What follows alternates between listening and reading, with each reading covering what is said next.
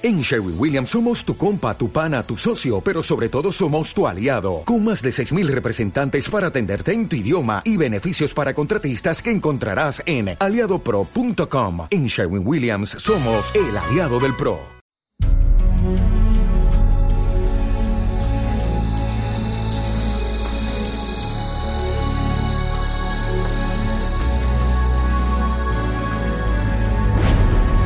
Capítulo 2 y cuando llegó la noche, abrieron el cajón en el que custodiaban todas las historias y leyendas, y con el canto de los grillos, prosiguieron su viaje.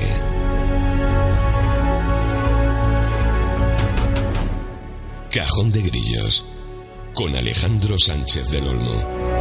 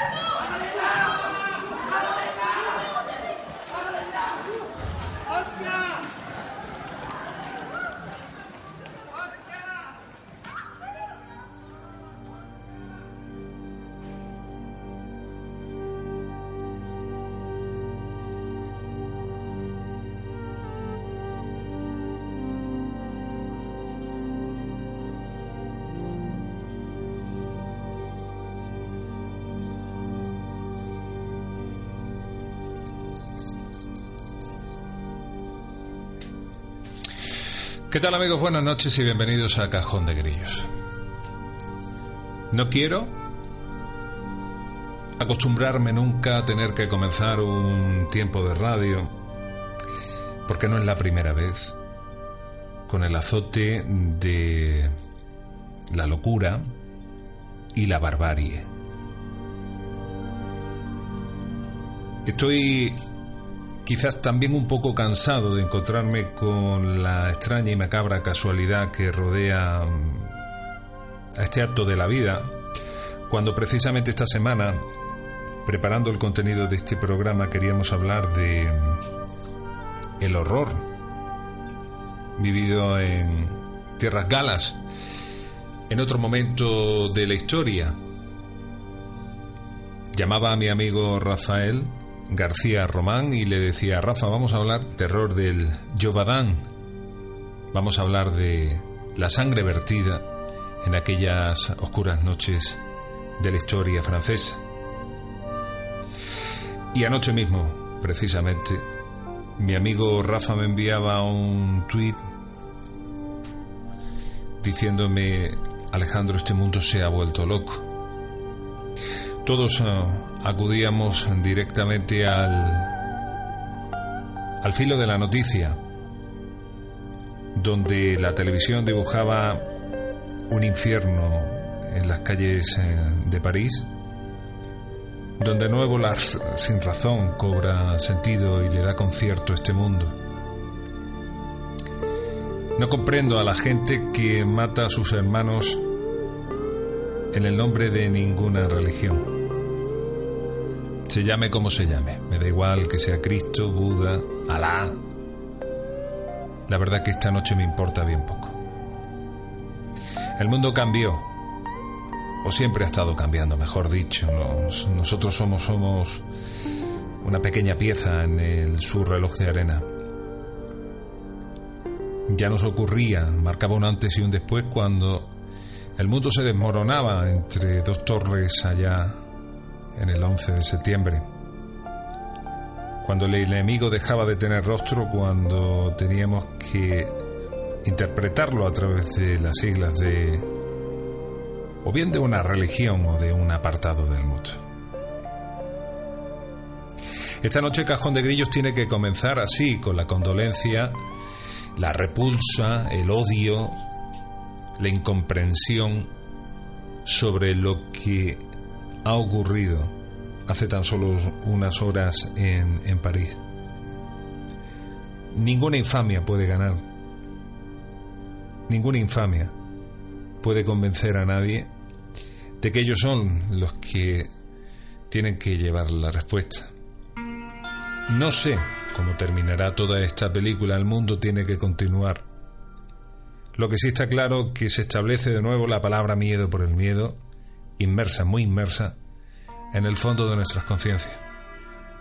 Porque estoy convencido que lo más común, viendo tal despropósito anoche, era preguntarnos si mañana nos podía tocar a cualquiera de nosotros, independientemente de donde vivamos. Un mundo en guerra, un mundo en guerra, un mundo en guerra.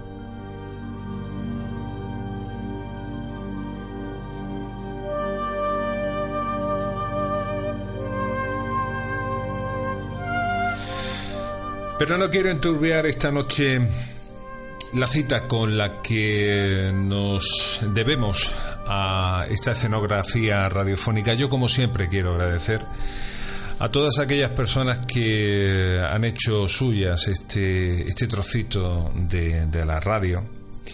Han escuchado a través de su corazón el canto de los grillos que nos reúnen en la noche y poco a poco, porque va poco a poco, van haciéndose hueco en este patio de butacas los sábados por la noche para que Cajón de Grillo sea una oferta más que escuchar en directo o llevarlos directamente en su podcast. En un momento nos vamos a adentrar y vamos a contactar con, con Rafa en una noche difícil, no se puede ocultar, pero que sea de nuevo la radio, el valor de lo que queremos eh, poner en escena, lo que verdaderamente importe. Mundo loco, Mundo loco. Es difícil. Así comenzamos.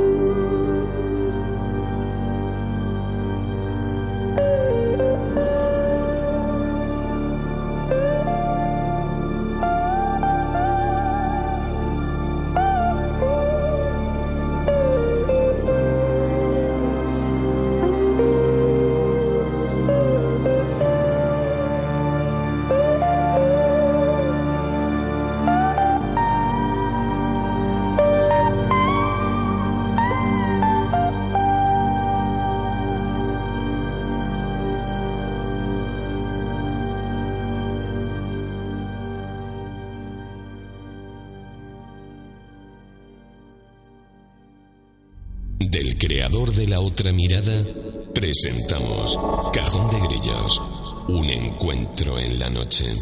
www.cajondegrillos.com Tenga cuidado, le han llenado las entrañas de veneno.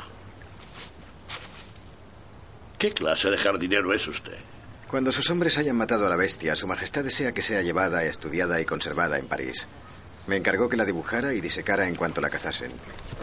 Por ahora intento conocerla. Dios mío. Con una mandíbula así debe pesar 500 libras. La atraparé, señor Marqués. Antes de las primeras nieves. Si todos participan en la batida, no podrá escapar. ¿La ha visto alguna vez? Una vez, señor. En trece meses la tuve ante mi fusil. Le di palabra, señor. La vi caer y resucitar al momento. La perdí cerca de Montmouche. Podría decirse que se la tragó el bosque.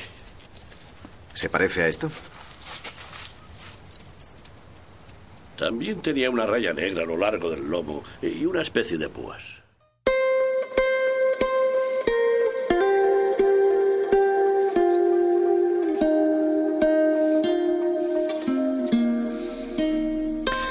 Esta noche abro mi cajón de grillos y como estoy diciendo, la noche de hoy quizás es una noche mucho más oscura. La maldita, siempre la maldita casualidad, cuando a lo largo de la semana ya estaba apuntando a una historia de sangre, una historia de terror en tierras galas. El eco de la actualidad nos vuelve a colocar, como esta noche vengo a decir, en, una, en un insomnio, en una terrible realidad. Hay muchos tipos de bestias y esta noche lo vamos a entender así, de, de esta forma. Y vamos a tratar un episodio de una bestia ya por 1764, pero nuestra conciencia, nuestra alma nos dice que la auténtica bestia precisamente corresponde al género humano, la forma en la que sin piedad eh, y en el nombre de Dios, lo cual todavía por no lo entiendo, el hombre es capaz de derramar la sangre de su hermano independientemente del color de la piel, independientemente de la singladura de una bandera, es un mundo que se resiste a no cambiar. Yo esta noche tengo el placer de saludar a alguien a quien aprecio y admiro en su faceta eh, personal y en su capacidad, increíble capacidad profesional a la hora de establecer una investigación. Alguien que conoce muy bien precisamente el terreno francés. Desde Tierras Sevillanas, Rafael García Román. Rafa, buenas noches y bienvenido a Cajón de Grillos. Buenas noches, Alejandro, por decir algo, porque todavía estamos un poco con el alma ahí un poco la noche ha sido muy larga. Sobre todo conmoción. Sobre todo conmoción. Eh, Rafa, vamos esta noche vamos a adentrarnos en un, en un terreno, porque así estaba planificado precisamente, en un terreno del, con carácter histórico y mira por dónde, ¿no? La macabra casualidad marca de nuevo con sangre eh, la bandera gala. Eh, Rafa, tu opinión sobre lo que ha ocurrido en París en las últimas 24 horas, ¿cuál es? Es una locura. Yo veo esto como una locura, una barbarie son atentados sin precedentes en Europa hasta ahora y me parece que el ser humano se ha vuelto loco totalmente y ha llegado incluso a un punto casi de no retorno donde se cometen estas salvajadas sin, sin una razón por parte de gente intolerante y gente que no respeta nuestra forma de vivir occidental. Esto pues evidentemente es un aparte de ser una lacra para todos, es doloroso. Yo pensaba, esta noche, como te decía al principio saludarte, estaba pensando yo, he estado en contacto toda la noche prácticamente, he dormido unas cuatro horas en total, como mucho, con mi gente de allí. Tengo amigos en Francia, yo tengo mi familia, siempre lo digo así, mi propia familia francesa, y amigos en Francia y también en París. Y bueno, es aterrador. Lo que han contado es, es bastante fuerte, está toda la gente consternada, como estamos en España, como está toda Europa, como está el planeta, y la gente que tenga un poquito de alma y sentido común. Porque esta gente, a mí lo que me queda claro es que alma no tienen. Alma no tienen. Sin duda alguna. Es, atroz. Y mucho más también cuando se viene a decir que se, se inmolan y derraman la sangre de gente absolutamente inocente el nombre, ¿no? De, de, una religión, de, un, dios, es que es, es medieval. Es, las cruzadas ya acabaron hace mucho tiempo. Que, bueno, las, pero parece ser que no, parece ser que no. Así que es algo lamentable. Y las bestias están ahí distintas bestias, evidentemente, a las que a las que vamos a tratar esta noche. Por supuesto, ¿no, Rafa? Pero, pero, están ahí y no hay que bajar la guardia, ¿eh? No hay que bajar la guardia porque ayer noche fue en París, pero mm, hoy puede ser en, en Roma, puede ser en Berlín o puede ser en Madrid, Barcelona, Sevilla, cualquier ciudad. nadie está libre, nadie está libre de, del terror de esta de gente. Hecho, por desgracia, de hecho, por desgracia, eh, nosotros mm. hemos hemos recibido el envite de, esa infamia. Eh, lo hemos vivido en carnes propias, pero yo creo que ya no, ya no ya va más allá de lo que es un contexto simplemente eh, de frontera o incluso de, bandera, ¿no? Cuando eh, en una sociedad mm, ocurre algo así, se mata indiscriminadamente a personas inocentes, que no son, que son simplemente civiles, que, están haciendo sus vidas. Mm. Eh, eh, no lo entiendo. Independientemente mm. del país donde ocurra, se está dibujando un nuevo mapa del terror global. Todo esto empezó ya. es, una, nueva forma. Todo esto empezó en la. Yo anoche hacía una reflexión. Eh, supongo que como en forma de rabia, ¿no? En la que eh, recordaba aquellos, eh, aquellos días y aquel fatídico día ya lejano del 11 de, septiembre cuando nuestra realidad cambió para siempre, ¿no? Cuando eh, los medios de comunicación atendían en directo a lo que era un atentado terrorista, ni, bueno, que convulsionó al mundo, de esa escala, correcto, donde no, no teníamos un precedente, no estábamos ni siquiera acostumbrados, y fíjate lo que te digo, y más en un país donde por desgracia, ¿no? Eh, el, terrorismo ha estado presente siempre, en, por lo menos en nuestra, yo lo recuerdo desde nuestra propia infancia, en un país estigmatizado por el, por el terrorismo, y sin embargo, eh, cuando se crea un enemigo eh, global que en apariencia no tiene rostro y que es capaz, ¿no? De en cualquier lugar y, prácticamente apuntando a cualquier persona derramar la sangre.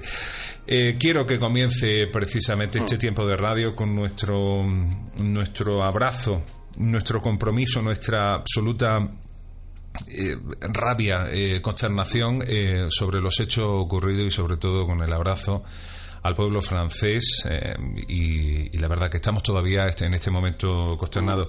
Rafa, tú eh, eh, has vivido durante mucho tiempo en, Francia, como tú bien dices, tienes no solamente familia sino amistades. Era el motivo y es el motivo por el cual esta noche te tenemos en el programa también como un gran hombre de la investigación, donde conoces muy bien las tierras galas. ¿Cuánto tiempo has estado viviendo allí? Total siete años y medio. Siete, años y medio. Siete años y medio. Sí, sí. y una época muy buena para mí a nivel profesional también. Bien. Porque estaba en mi salsa, como yo digo muchas veces, ¿no? A mí que tú sabes que a mí los temas de historia, sobre todo historia medieval, me gustan tanto. Y la historia y los enigmas de la historia en general, ¿no?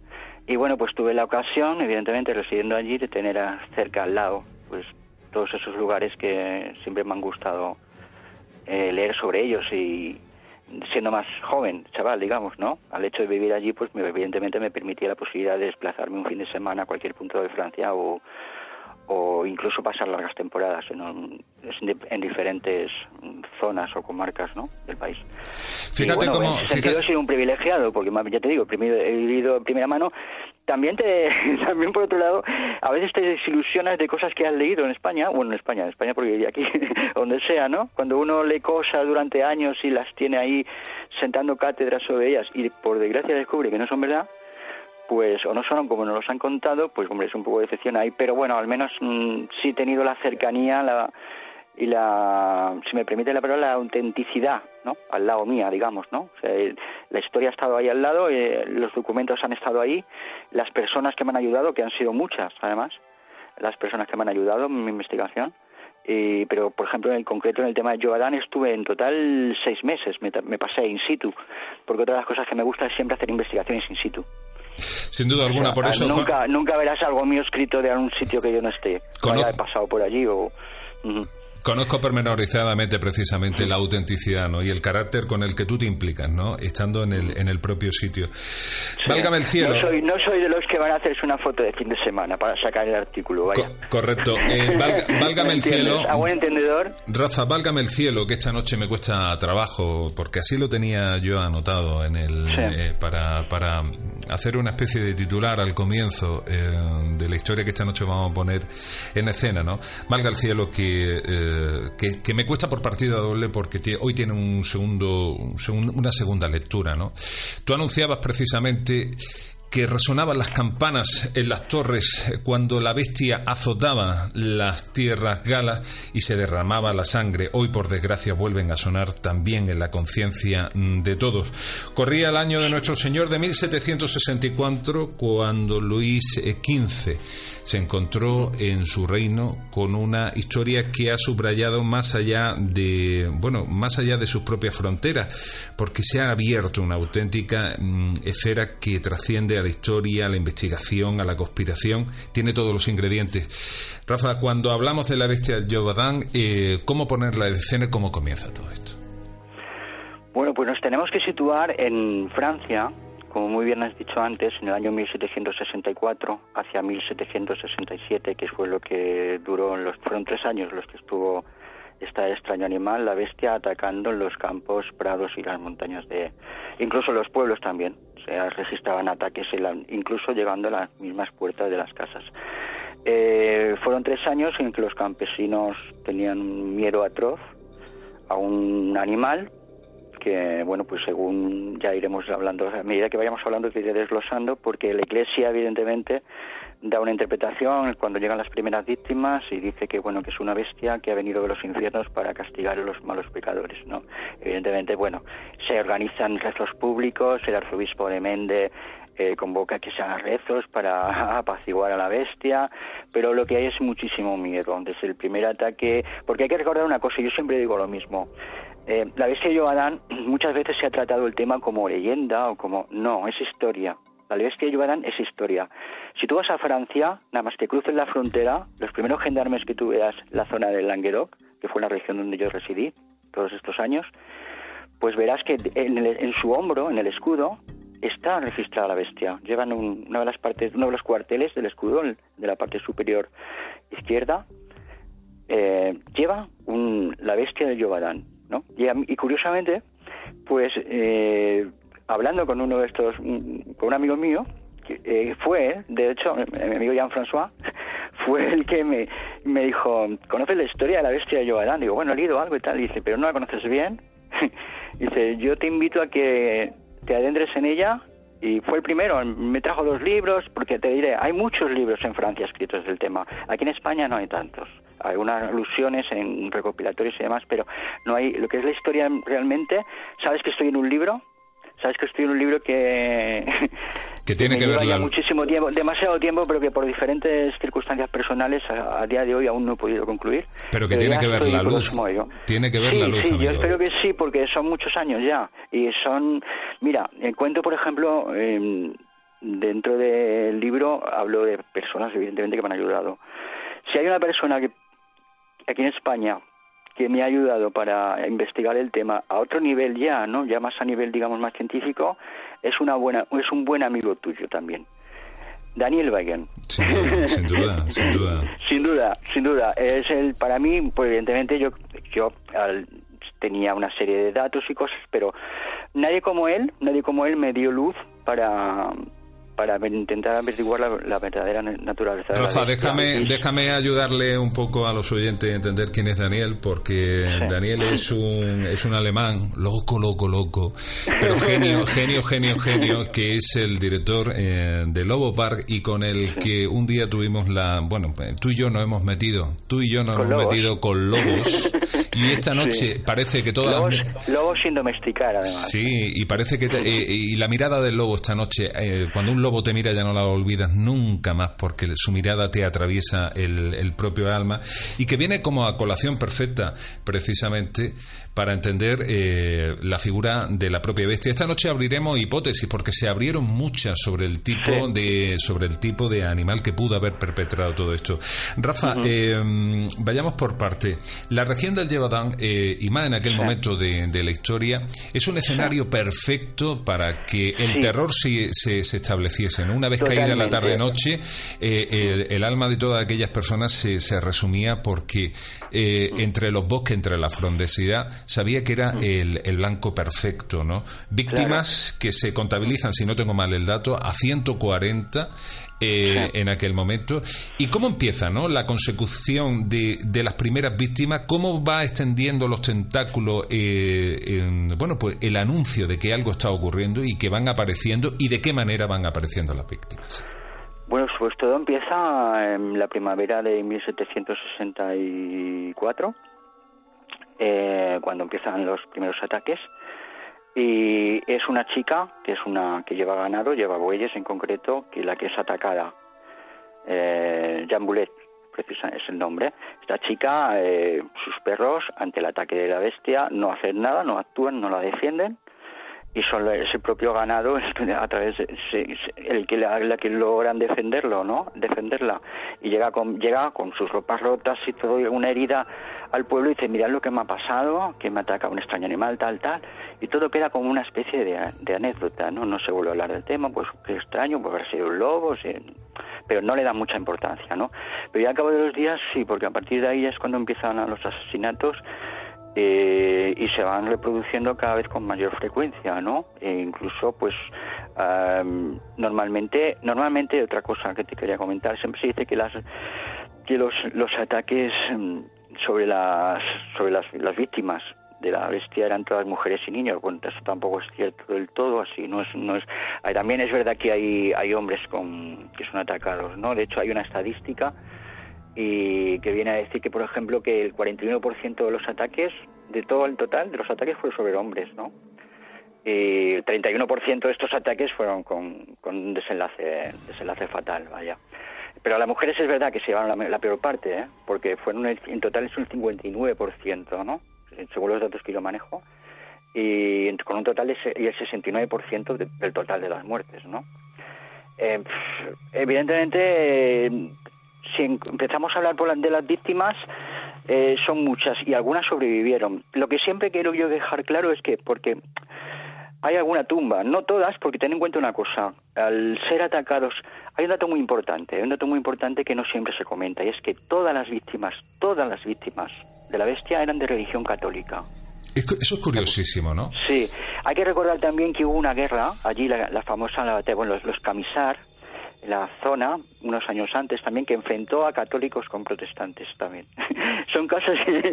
y hay que tener en cuenta que el ser humano es tan cruel, y el ser humano es tan vil, y puede ser tan salvaje que hubo personas que se aprovecharon de los ataques de la bestia para ellos perpetrar sus propios ataques también y hacerlos pasar como por la bestia, ¿entiendes? amparándose en, porque a ver, ninguna bestia deja la ropa de una muchacha tendida al lado, ¿de acuerdo? Y eso se encontrada desnuda y, muerta. Eso abrió nueva eh, hipótesis sobre lo que estaba ocurriendo, o sea, ¿no? La suma de enemigos comunes. aparte, ah, mira, ahí que se, se formó una muy, muy, muy, muy Aquello fue, mira, hay que pensar una cosa, en el contexto vamos a ponerse un poco en el contexto histórico de la época y te diré que el Jovadán era la zona de Francia más pobre y con el mayor índice de criminalidad también, ¿de acuerdo? O sea, era la zona donde era mm, vivir allí era mm, bastante jodido, permíteme la expresión. Pero que es fundamental, entender, es, fundamental entenderlo el contexto y, el modo. De hecho, de hecho había mm, prácticas de brujería, ¿de acuerdo? Había algún tipo de sociedad secreta y había sobre todo una una repulsa al rey Luis XV, brutal, porque imagínate, Luis XV vivía en su corte de Versalles, rodeado de placeres, lujos y demás, ¿eh? con la opulencia de las clases altas, mientras que el pueblo no tenía ni para comer, literalmente. Vivían en la miseria y veían cómo vivían los, los nobles en Francia. Estamos en cuenta de cuenta que estamos hablando de un tema ahora mismo que está ubicado en la Francia prerevolucionaria, ¿sabes? De pocos años antes de la Revolución Francesa. Sin duda. Entonces, la gente estaba ya muy muy muy quemada, digamos, ¿no? La gente estaba muy harta. Luego encima también por otro lado, es otra cosa, tuvo que atender las las las necesidades de la tropa, ¿eh? de los cuatro cuatro escuadrones que mandó el rey para allá bien para intentar matar a, la bestia, cuatro dragones, eran los dragones, ¿no? Una, que era un cuerpo de élite del rey, ¿no? Los dragones. Es una, era un arma de, de ¿Cómo, ¿Cómo, eran estos chicos, eh, Rafa? Pues eran gente muy ruda, eran gente muy preparada, eran, pues imagínate la época cómo eran, pero eran gente eh, con, con valor, acostumbrados a la batalla, sin miedo a la batalla, y que iban allí en, para matar primero una bestia, fueron dos veces. La primera vez fueron de una forma más, vamos a decir, entre comillas, caballeresca, ¿de acuerdo? Se comportaban mejor, pero empezaron a tener problemas con la población, a molestar a las, a las mujeres, a, a avasallar en su condición de militares, porque eh, eran lo que eran, al fin y al cabo, y y ellos pues la segunda vez que van a al Yobarán van con otra actitud, van a una actitud ya más de guerra, más una actitud más más bélica y con más y también con, con bastantes enfrentamientos con la población, que son los que se tienen que encargar de la, de la subsistencia. El rey no les da no les da de comer a, la, a sus escuadrones, a los dragones, sino que es el pueblo se encarga. Entonces, pues eso es una carga más. Y aparte, bien que no, lo único que hicieron fue matar muchísimos lobos la, población de lobos quedó realmente diezmada, porque en, muy poco tiempo em, se metían por los bosques y, y, mataban todos los lobos que veían, evidentemente. Entonces la población de lobos sí fue diezmada pero no lograron atacar, o sea, ni encontrar ni, ni matar a la bestia. Hay que entender, pues hay que entender un poco, ¿no? Eh, secuencialmente el momento en el que y la forma en la que se estaba viviendo todo aquello, ¿no? Sobre todo la palabra subyacente era el miedo a la población que eh, estaba produciendo, viendo como incluso los dragones ya en una presencia más eh, más militar estaban peinando y diezmando cualquier eh, animal que se encontrara, intentando encontrar la respuesta a la incógnita sobre la bestia. Rafa, yo te voy a invitar. Claro, además, imagínate que la gente tenía miedo a salir a los campos a trabajar. Por ejemplo, los agricultores no salían a trabajar los pastores no salían a pastorear porque tenían muchísimo miedo, ¿no? Entonces eso también, si, si no plantas, no comes. Rafa, yo te voy a invitar a escuchar un audio que tenemos por aquí perteneciente precisamente a una película que está ahora mismo seguro eh, sobrevolando la, la, mente de, todos los eh, radioescuchas que nos acompañan esta noche, que es precisamente El Pacto de los Lobos, suena así. Capitán, las trampas con las que usted infestó la región han atrapado más campesinos que lobos.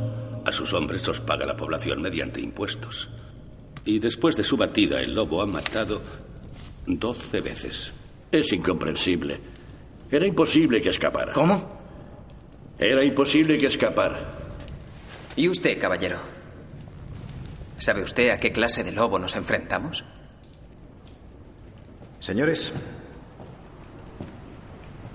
lo único que sé con certeza sobre la bestia es que no es un lobo. Los lobos no atacan al hombre, salvo en raras ocasiones. Pude observarlo en Nueva Francia. Puede que los lobos de aquí sean diferentes. Un lobo rabioso atacaría a cualquiera. Cuando un animal coge la rabia, muere en dos semanas, y hace dos años que la bestia ensangrienta vuestros campos. En los cadáveres vi heridas que no podría haber causado ningún lobo. En el cuerpo de una víctima encontré este trozo de metal. ¿Y qué? ¿Y qué? Ningún animal tiene colmillos de hierro. La bestia no es un animal. Muy bien. Pero ¿cómo vamos a capturarla? Mientras especulamos, mata a nuestra gente. Señores, creo que deberíamos escuchar al señor de Fronsac con gran atención. Así que, según usted, caballero, la bestia no sería un animal ordinario. Todos nosotros opinamos lo mismo. Y por mi parte, me alegro de que reconozca su carácter sobrenatural. Yo no he reconocido nada, padre. Solo tengo dudas. Caballero, ¿tiene algo más que decirnos? No, señor. www.cajondegrillos.com Del creador de la otra mirada, presentamos Cajón de Grillos un encuentro en la noche.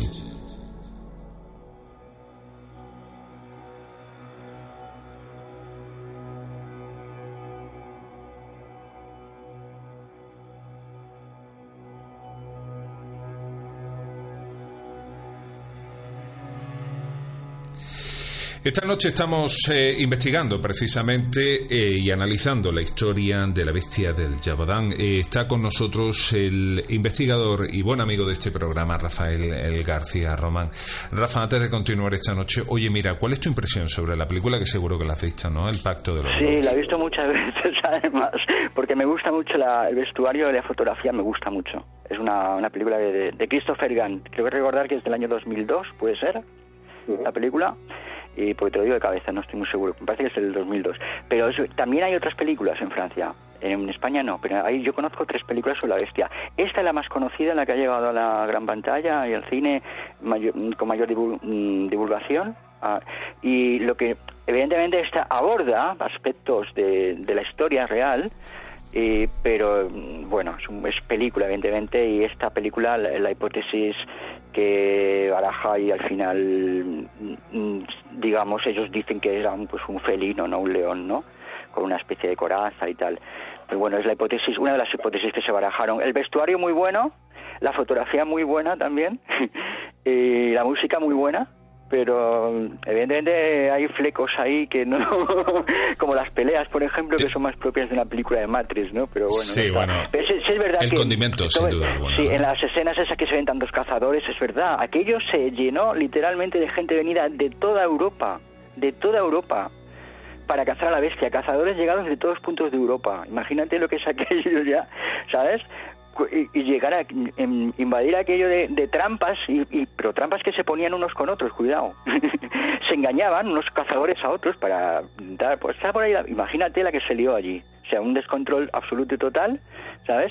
Viendo cómo era la cosa, eh, em, el rey manda a unos hombres suyos de confianza desde Normandía, desde el norte de Normandía, unos cazadores, ¿no? Que son experimentados cazadores, y los, los envía para allá para ver si son capaces de encontrar a, la bestia. Y lo que sí hacen es matar un ejemplar eh, de hembra de lobo, una loba de gran tamaño, que lo que hacen es que la cogen la, y la, la maquillan para la ocasión. y la preparan y la ponen y la presentan en Versalles, ¿no? Pero eh, hay, un, hay un condimento de picaresca en todo esto, ¿no? Claro, siempre, bueno, eso siempre. Yo creo que en toda la historia de la humanidad siempre ha habido algún pícaro, siempre. Y la picaresca está siempre presente de alguna forma. Claro, era para calmar al, a la población, mira que ya hemos matado a la bestia, pero evidentemente la bestia seguía matando, porque la bestia no estaba muerta, la bestia auténtica no estaba muerta, habían cogido un animal que le habían dado un aspecto así más feroz, lo habían presentado en Versalles, habían hecho una condecoración incluso para los cazadores, con una pequeña mm, lista de honores, digamos, y pero que realmente la bestia siguió matando y es cuando entonces países evidentemente como eh, eran enemigos naturales de la época, ¿no? De Francia, como Inglaterra o Prusia, pues se burlaban de ellos, decían que bueno, que qué rey, vaya rey, menudo rey que, que, no es capaz de defender al pueblo de un lobo, vaya rey es este, ¿no? El ataque de una, el ataque de una bestia que llega incluso a golpear a las propias eh, puertas de, de, palacio, en clave de conspiración, ¿no? Tú lo estabas diciendo, ¿no? El preludio de, de, ese levantamiento en Francia que, pondría ¿no? en clave de, solfa al mismo Luis XV. Eh, Rafa, ¿cómo atacaba a la bestia? Porque tenía un modo operandi, eh, parece ser eh, muy concreto, ¿no? Y sobre todo la descripción, la descripción, perdona, la descripción clásica de que se hacía del animal, ¿cuál era?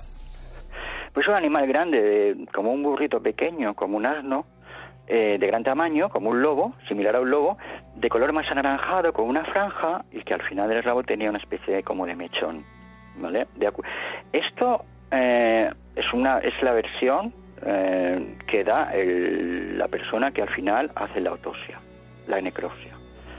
Y, y, lo describe como un lobo con un cerebro pequeñísimo, cerebro pequeño, y con una mandíbula muy potente, y es la descripción que da al, final del animal. Pero el animal lo que hacía es que saltaba, por ejemplo, es como un felino, o sea, el, la forma de actuar en los ataques era como un felino, saltaba al cuello a las víctimas, se agachaba primero, ¿eh? luego saltaba al cuello y, lo que, y no comía de las víctimas.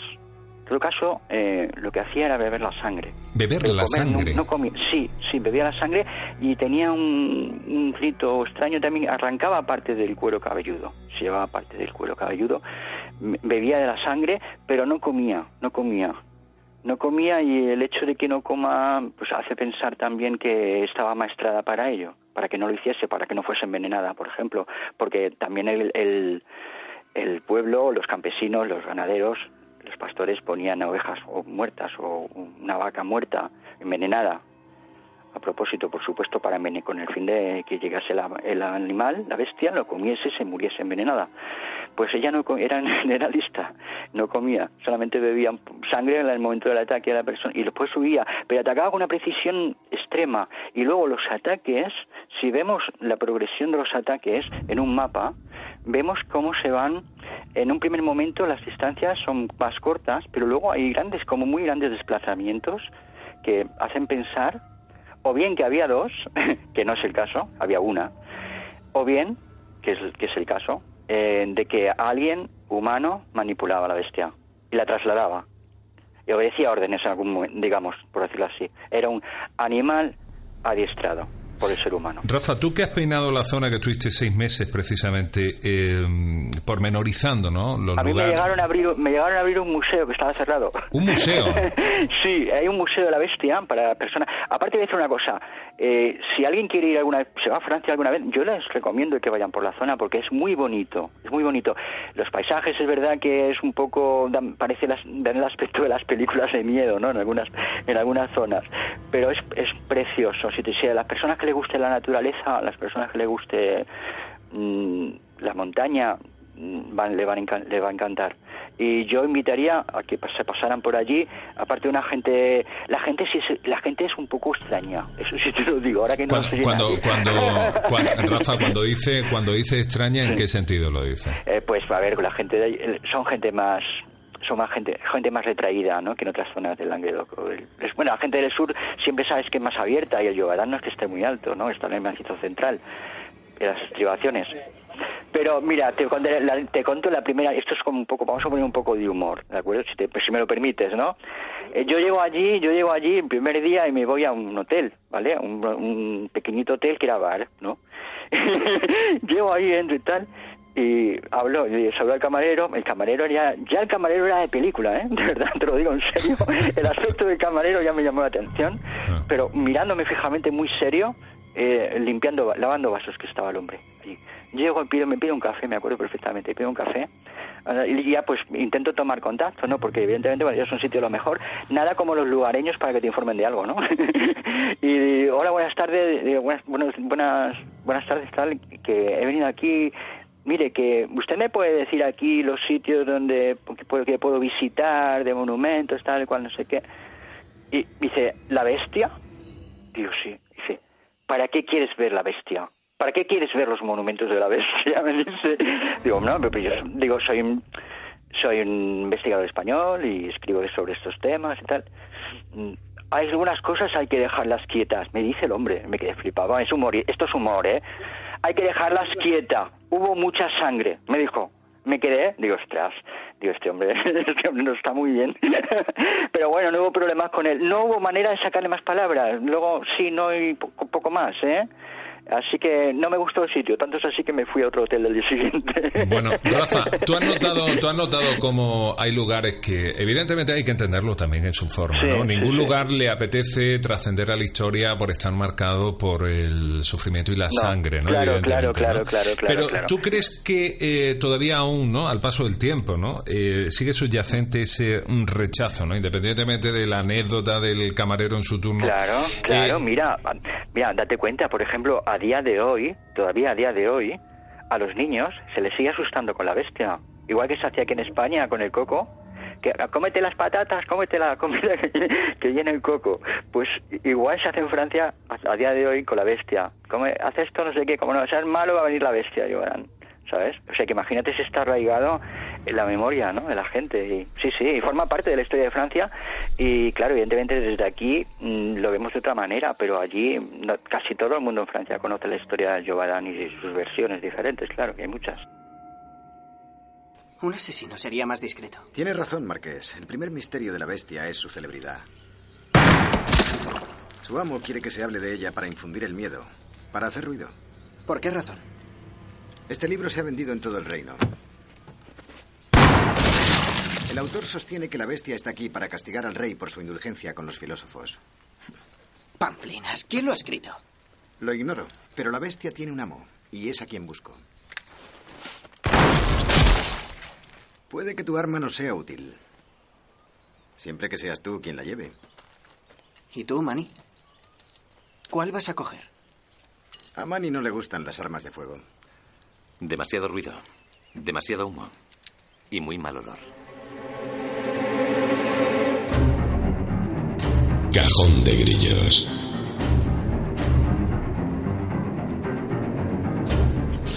En este momento de la noche eh, es el momento de colocar en escena a un personaje, no sé si lo voy a pronunciar bien porque mi francés es simplemente caótico, pido perdones por, por esto, ¿no? Pero hay un señor llamado Jean Chastel que aparece en escena y que eh, sin duda alguna es un punto referencial en toda esta historia. Eh, ¿Cómo aparece quién es este hombre y qué es lo que hace, no? Su francés es muy correcto, señor. Bueno. Está muy bien dicho. pues Jan Chastel es, eh, es un, hombre, eh, un personaje que aparece en esta historia también. Él, él es guardabosques, ¿de acuerdo? Entre otras cosas es guardabosques también. Y tiene un hijo que vive, es ermitaño, vive aislado, huraño, un hijo que no goza de muy buena reputación entre el pueblo y ha tenido algunos problemas con la justicia y vive aislado. Vive además rodeado de perros asilvestrados, que él mismo los encarga de coger y adiestrar. Eh, no goza de buena reputación, como digo, y Jan Chastel es la persona que acaba con la vida de la bestia Yobarán. Hay que tener en cuenta también algo. Jan Chastel era un personaje atípico en primer lugar porque sabía leer y escribir. Y eso en la época ya no era no era muy no era muy común. Podríamos decir que era un hombre era un hombre sobre todo en esa zona era inmenso. Era un hombre ilustrado para el momento, ¿no? Sí, sí, para la época lo era, por supuesto que sí. Un, alguien que sabía leer y escribir ya era algo. Y este hombre es el que se encarga, hay una romería, y acude a una romería, allí manda a fundir unas dos monedas de la Virgen de plata y con ellas hace tres balas, ¿de acuerdo? Eh, al día siguiente, en una de las muchísimas batidas que se hacen, pues va acompañado por otro cazador y llega un momento que se topan con la bestia, se la encuentran. La, la bestia eh, no, los, no le ataca, la bestia permanece agachada, de hecho no intenta ni atacarle siquiera, y él le dispara pues va, bueno, cuentan también las crónicas que va, él iba leyendo letanías de la Virgen. Te cuenta que, claro, la religión está muy presente además. En, eran gente muy religiosa también, ¿no? Muy, muy, muy creyéndose ellos muy, muy amparados por, eh, por, por el por una protección, digamos, divina, ¿no? De la religión católica. Y este hombre iba leyendo letanías a la Virgen María cuando se encuentra con la bestia y le dispara y, la mata. ¿eh? Eh, la lleva a París, ¿de acuerdo? Le lleva a París, hay que tener en cuenta que es el mes de agosto, es el mes de agosto. Cuando se cazaba un, animal, sobre todo lobos, eh, pues lo que se hacía es que se paseaba en el cazador, lo paseaba, ser un animal que había hecho estragos en el ganado o algo, o pues se paseaba por las por las casas, por las calles de los pueblos de alrededor de la comarca y al cazador le obsequiaban pues comida o, queso, algunas veces alguna moneda, pocas, porque no era el momento más idóneo, había una crisis como te digo muy grande y dinero no, no, no estaba la gente por dar mucho dinero evidentemente, lógicamente, pero sí les ofrecían pues una serie de, de regalos, ¿no? Como podían ser pues a lo mejor legumbres o incluso productos lácteos, queso, cosas así. Y Jean Chastel va para Versalles, meten en una caja la bestia y se va para Versalles en el mes de agosto, sí con un animal que no va preparado, porque el, taxidermista que, que hizo el trabajo no se lució mucho, no hizo un buen trabajo y entonces pues la bestia iba descomponiéndose en realidad. Cuando llega a la corte al rey, le presenta a la bestia, el, el rey se enfada se enoja con él, se pero ¿cómo, que, ¿cómo se atreve y cómo tiene la osadía de presentarse allí con esa caja esa, y el olor que traía y cómo era capaz de presentarse así? Y el rey no le da ninguna recompensa, a pesar de que había una, una recompensa de 9.200 libras de la época. Que era una auténtica fortuna. Moneda de la época, las libras. ¿Perdón? Que era una auténtica fortuna para el momento. Totalmente, totalmente. Date cuenta, mira, por un lobo mataban, o sea, por un lobo que matasen, ¿de acuerdo? Eran obsequiados por, por 6 libras un lobo. ¿De acuerdo? Y el salario, el salario de un campesino era de una libra y media al día.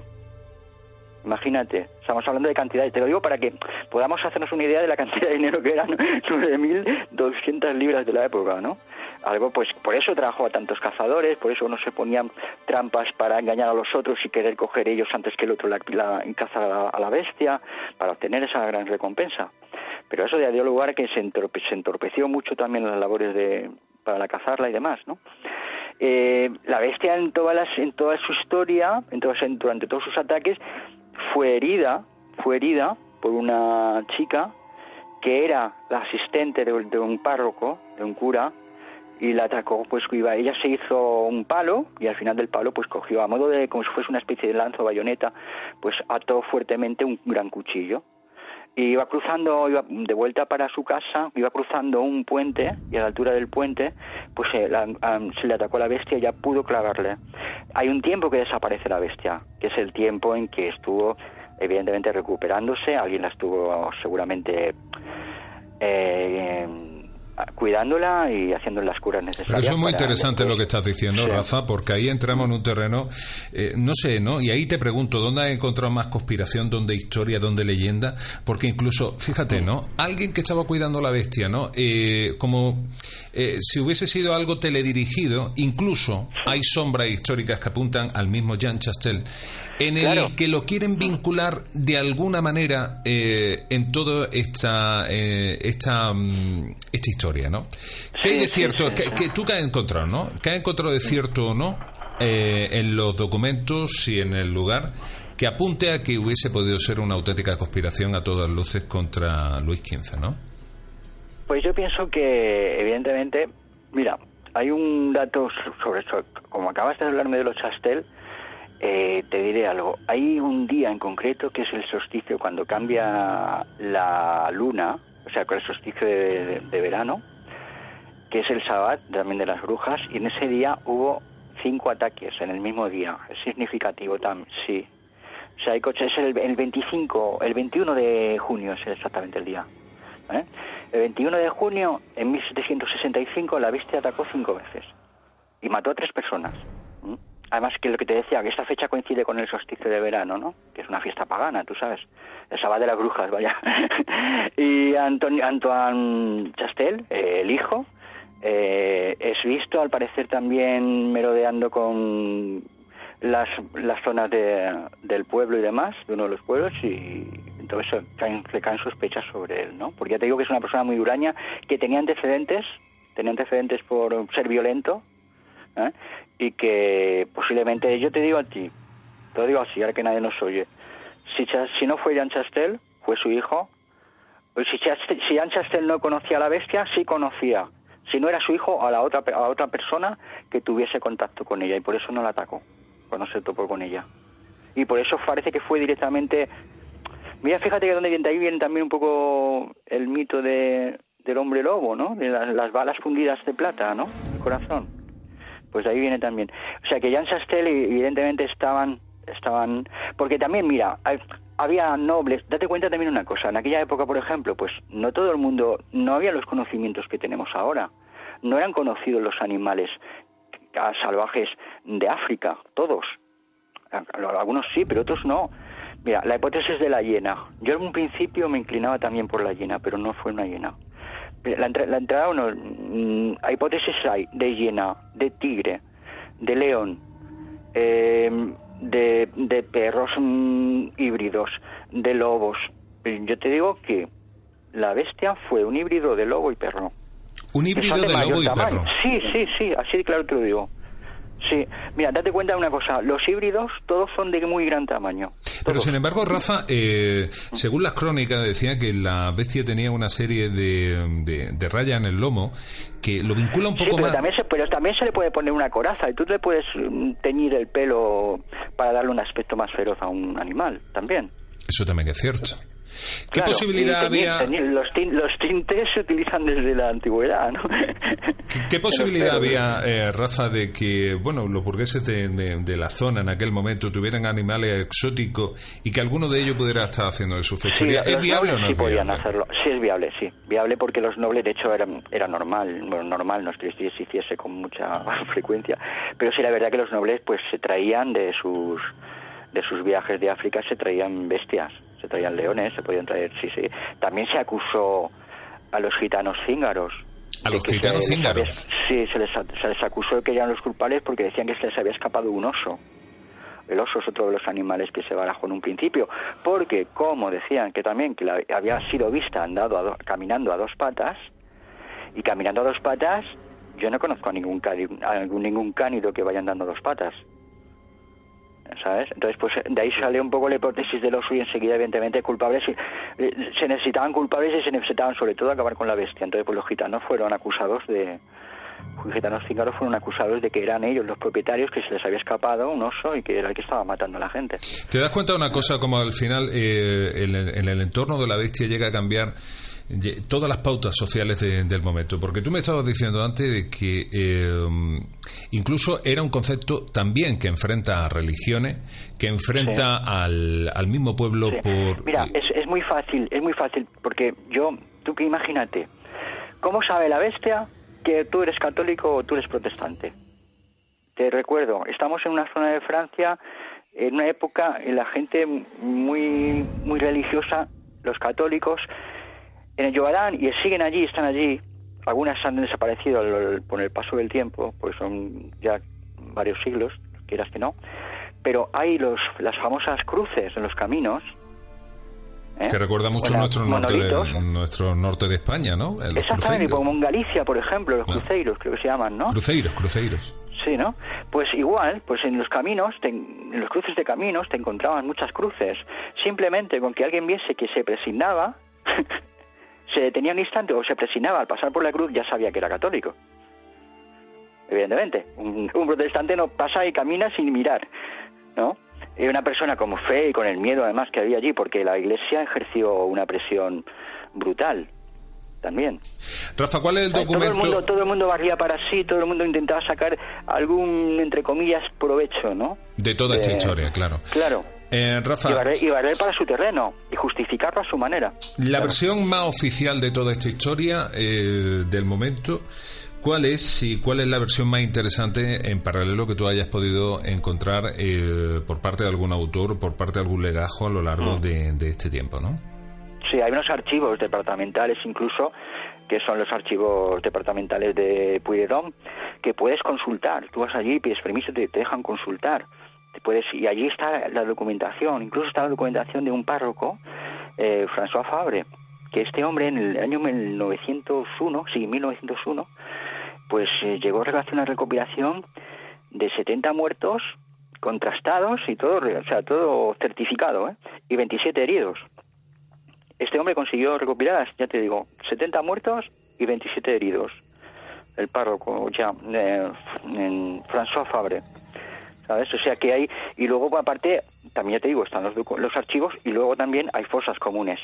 Y ahí todavía quedan, date cuenta, de cuando, mira, cuando cae la primera víctima, la primera chica, eh, Jean Boulet, eh, él deciden enterrarla, no hacer una ceremonia cristiana, porque no la quieren enterrar en un campo santo, porque como ha sido atacada por algo que ha venido al infierno, ¿de acuerdo? Tremendo. No, sí, no, no los no permitían enterrarlos en Camposanto, entonces había como pues en Lo cual refleja, Rafa, lo cual refleja, eh, por supuesto, la incultura, pero sobre todo el miedo, ¿no? Fíjate, algo que ha sido estigmatizado por la bestia, el miedo lo mueve todo, ¿eh? El miedo lo mueve, lo mueve todo. El miedo es el mayor de los poderes. Algo que ha estado estigmatizado por la bestia automáticamente tiene que ser rechazado, ¿no? O sea, fíjate qué sufrimiento todavía eh, añadido. Y como despropósito a toda esta cadena de interrogantes que aún se mantienen en suspenso al propio paso del tiempo, la que fueron los restos de la bestia eh, terminaron ardiendo, en pocas palabras. ¿Cómo fue el destino? Sí, pues fue un incendio, una, una pequeña, una revuelta, una revolución, pequeña revuelta que hubo en París y resulta, pues eso fue en el año en el 1883, hay un incendio en el Museo de Ciencias Naturales de París, que es donde el rey manda llevar a los restos de la bestia. Primero los entierran en una zona del Palacio de Versalles, luego los manda a desenterrar y los envía allí al, al Museo de Ciencias Naturales de París, que hasta que están allí, hasta que en 1883, pues debido al incendio, pues desaparecen, ¿no? Y, y junto con él muchos grabados que había también de la época, ¿no? Yo tengo algunas, tengo algunos facsímil también que algunos los, bueno, los adquirí allí. Tengo la, tengo la, tuve la suerte, además, de que me abrieron un museo que estaba cerrado.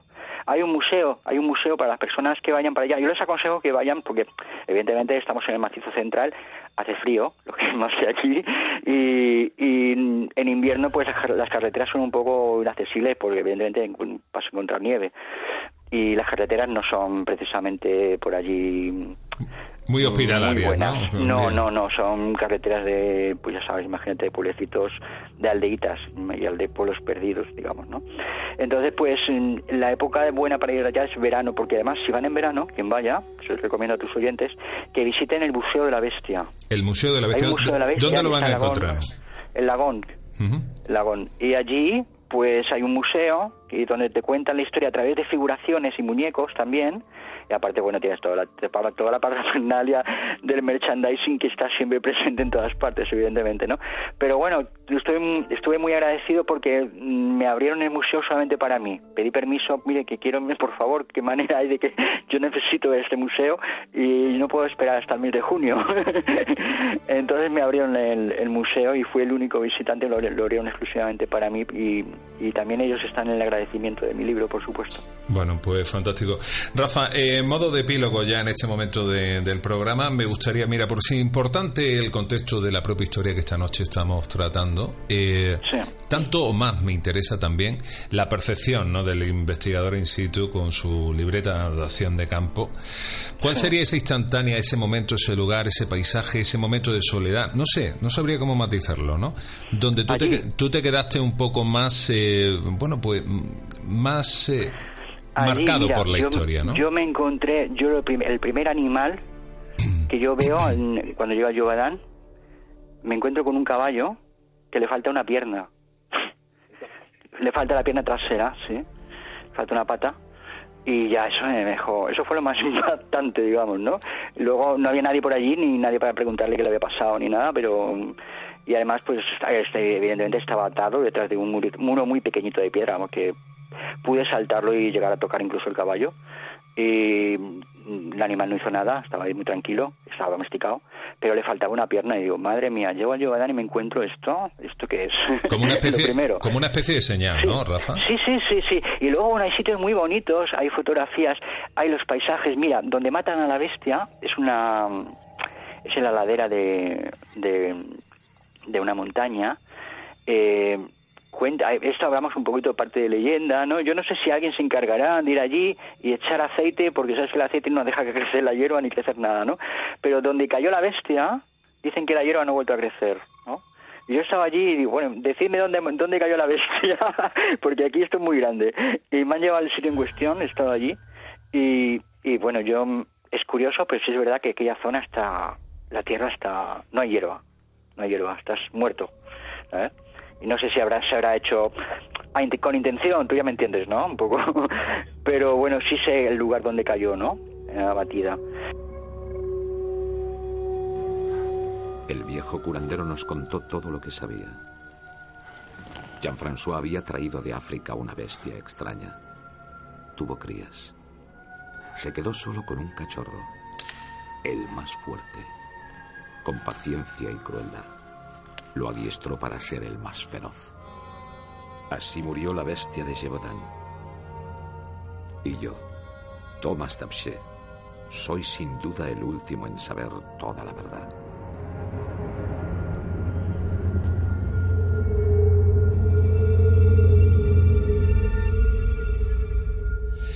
Bueno, pues querido amigo Rafael García Román, muchísimas gracias de verdad esta noche por haber eh, compartido, ¿no? Y de esta forma, con esta, con este cariño y entrega, cosa que sabes que yo personalmente te agradezco. Y ahora yo te pregunto una cosa muy clara: ¿cuándo vamos a tener el libro? Porque queremos tenerlo. Espero que en los próximos meses ya estoy al hablar, bueno, de hecho ya llevo tiempo a hablar con editoriales, hay tres en concreto que parece ser que están interesadas y yo te adelantaré nada más que tenga, te aseguro, te aseguro que de las primeras personas, si no la primera en saberlo, vas a ser tú. Pues yo te lo agradezco muchísimo porque, Rafa, yo sé la metodología con la que tú trabajas, sé el, calibre con la dimensión y esta noche lo has demostrado, ¿no? la cantidad de información. Mira, yo comparto, tengo un muy buen amigo, yo digo mi socio, es el investigador Carlos Cajigal, no sé si lo conocerás, eh, que es historiador, escribió, es el autor del Grial el gran secreto de los merovingios, y es un gran investigador y él siempre me decía una cosa, de hecho sus trabajos están en la Complutense de Madrid como con materia de consulta, ¿no? Y él me decía, y es verdad, ¿no? Y yo, lo, y eso en cierto modo mm, le tengo que dar razón a Carlos Cajigal, cuando dice que en España el problema que hay es que muchas veces no hay método de investigación. No hay un método. ¿Sabes? Ese es el problema, ¿no? Y entonces, bueno, y de aparte está, bueno, tú sabes, Internet, ¿no? Que te voy a contar. Ya, todo no vale, evidentemente. está... no, todo no vale, todo no vale. A mí me indigna eso, yo... la verdad es que Uno se tiene... yo intento ser intento ser honesto me puedo equivocar y si me equivoco Rafa permíteme permíteme la expresión no eh, Mira, y yo creo que con esto eh, se pone como el broche de, oro, ¿no? Eh, cuando nosotros estuvimos juntos con, con Daniel en compañía de los lobos, yo me tiré tres días, eh, aparte de con el olor, porque por muchas veces que te duche el olor de un lobo es muy especial, te quedas marcado, te queda, y la palabra es impregnado con la intensidad de hay un algo de, de, su contacto. Bueno, pues yo creo que la metodología del estudio, y en este caso tú lo has hecho así, eh, cuando tú has estado en el lugar, cuando un camarero te ha mirado con cara desafiante, cuando te han abierto un museo, cuando has estado precisamente en cada uno de esos eh, lugares, cuando has estado estudiando los pliegos, has visto los contrastes, las luces y las sombras que tiene, hay algo hay algo que se impregna y eso al final cataliza y le da valor, sin duda alguna, a la exposición que, que, tú le das, ¿no? Aparte que evidentemente, eh, sobre todo la admiración ¿no? y el respeto por ser eh, objetivo, por querer narrar y poner las cosas en su, en su punto. Y estoy convencido, ¿eh, eh Rafa, de que todo eso lo vamos a encontrar con una excelencia absoluta en, en tu libro. Rafa, será un placer de nuevo anunciarlo en este particular cajón y fíjate cómo suena mi grillo esta noche. Gracias, amigo, por eh, haber compartido este tiempo hoy en una noche tan, tan triste. el, placer ha sido mío de estar esta noche en tu programa. Eso sí, también con esta repulsa que sentimos, ¿no? esta indignación y esta rabia, ¿no? Hacia los, hacia la barbarie que hicieron los locos estos en, París anoche. Ahí lo dejamos, muchas Gracias, muchas gracias, Alejandro. ya sabes que aquí me tienes cuando quieras. Y, lo sé, y lo sé de corazón. Y lo sé de corazón. Rafael García Román, un fuerte abrazo. Buenas noches.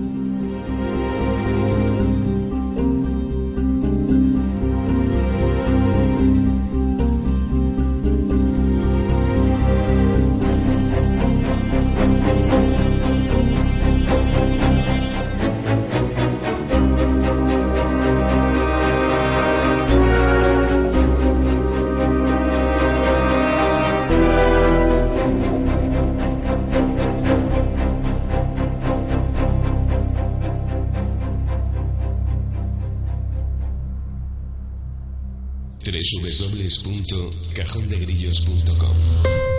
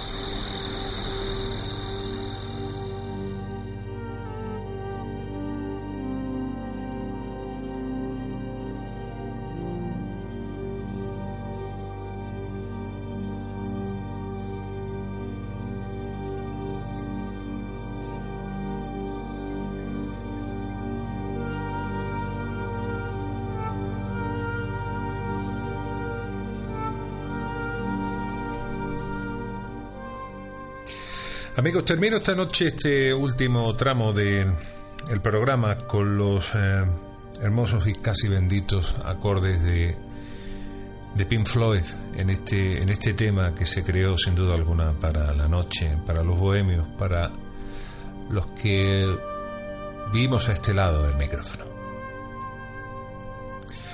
A pesar de llevar muchos años abarcando la cruda y pura realidad y teniéndola que verbalizar a través eh, de este lenguaje de radio, uno no termina jamás, y yo lo digo de corazón, de acostumbrarse a asumir que la tónica del mundo es el, es el odio, es el derramamiento de la sangre impunemente.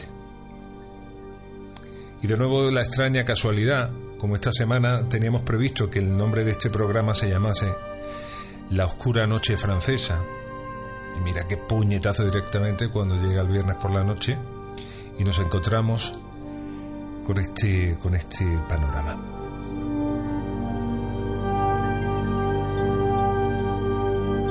Ha habido muchas noches de infierno. Ha habido muchos días de infamia en la historia del mundo que se vienen repitiendo una y otra vez. Y nosotros intentamos simplemente continuar con nuestras vidas porque ¿qué podemos hacer si no?